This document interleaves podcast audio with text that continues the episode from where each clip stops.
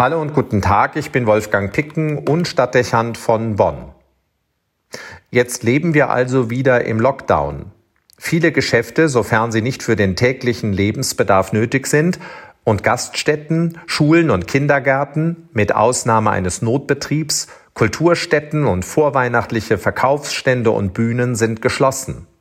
Auch das soziale Leben ist mit Auflagen, wie viele Menschen sich zeitgleich treffen dürfen, erheblich reduziert. Das sind Einschnitte, die allen schwerfallen.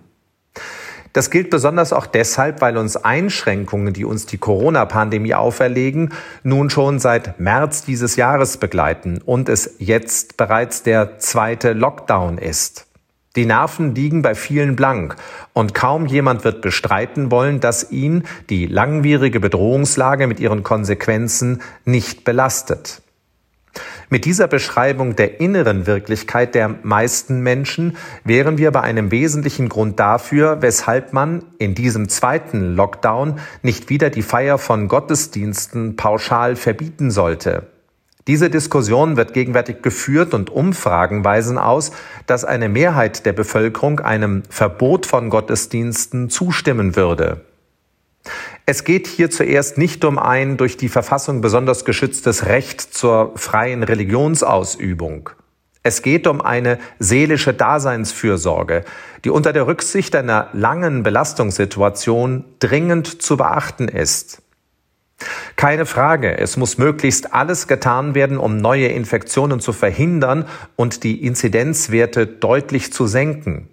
Die Kirchen haben intensiv dafür Vorkehrungen getroffen und die entsprechenden Hygienekonzepte in den letzten Monaten bewährt umgesetzt. Die Gottesdienste der beiden großen Kirchen wurden nicht als Infektionsquelle ausgemacht und viele Kirchräume bieten durch Größe und Raumvolumen denkbar gute Voraussetzungen, um eine religiöse Zusammenkunft zu ermöglichen, ohne dass Gefahr für die Teilnehmenden besteht.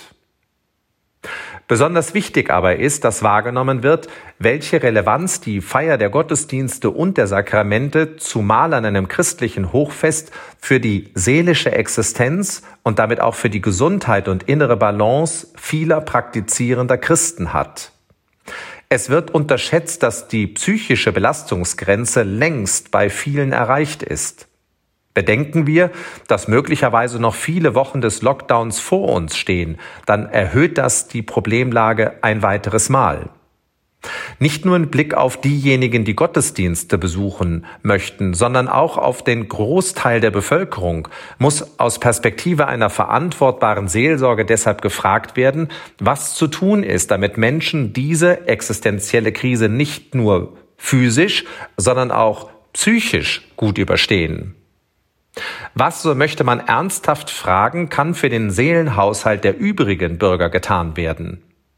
An dieser Stelle wird erkennbar, dass die Religion als seelischer Bezugspunkt und als Kraftquelle für viele ersatzlos entfallen ist, so dass es kaum Möglichkeiten gäbe, hier für einen seelischen Ausgleich Sorge zu tragen. Was wollte man denen als Ersatz dafür anbieten, was andere in ihrem Glauben und in der Feier eines Gottesdienstes finden? Diese ernüchternde Feststellung sollte aber nicht dazu führen, denen, die wissen, wo und wie sie etwas für ihren seelischen Ausgleich tun können, nämlich durch die Feier eines Gottesdienstes, das auch streitig zu machen.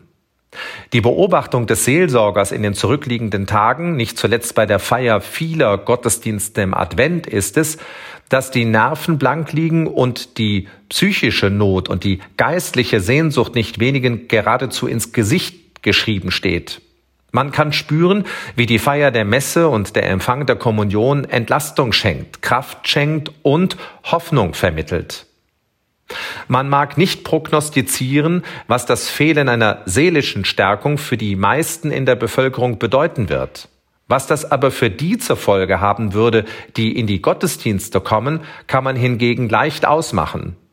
Entsprechend sollte und darf man das diesen Menschen nicht zumuten, wenn es nicht unbedingt geboten ist. Genau das aber scheint nach gewissenhafter Abwägung nicht der Fall zu sein. Schon jetzt zeichnet sich ab, dass der Ansturm auf die weihnachtlichen Gottesdienste ausbleibt, weil es viele aus Vorsicht vorziehen, zu Hause zu bleiben. Denen aber, denen es ein dringendes Bedürfnis ihrer seelischen Daseinsfürsorge ist, sollte man das entsprechende Angebot genauso wenig streitig machen, wie man es für die physische Existenzsicherung durch die Öffnung von Lebensmittelgeschäften ermöglicht. Auch wenn es für den einen oder anderen schwer nachzuvollziehen sein mag, wie existenziell bedeutsam die Mitfeier eines Gottesdienstes ist, so sollte es aber doch ein Gebot der Toleranz und des Respektes sein, es dazu zu lassen, wo es der Wille und die Entscheidung des Einzelnen einfordert.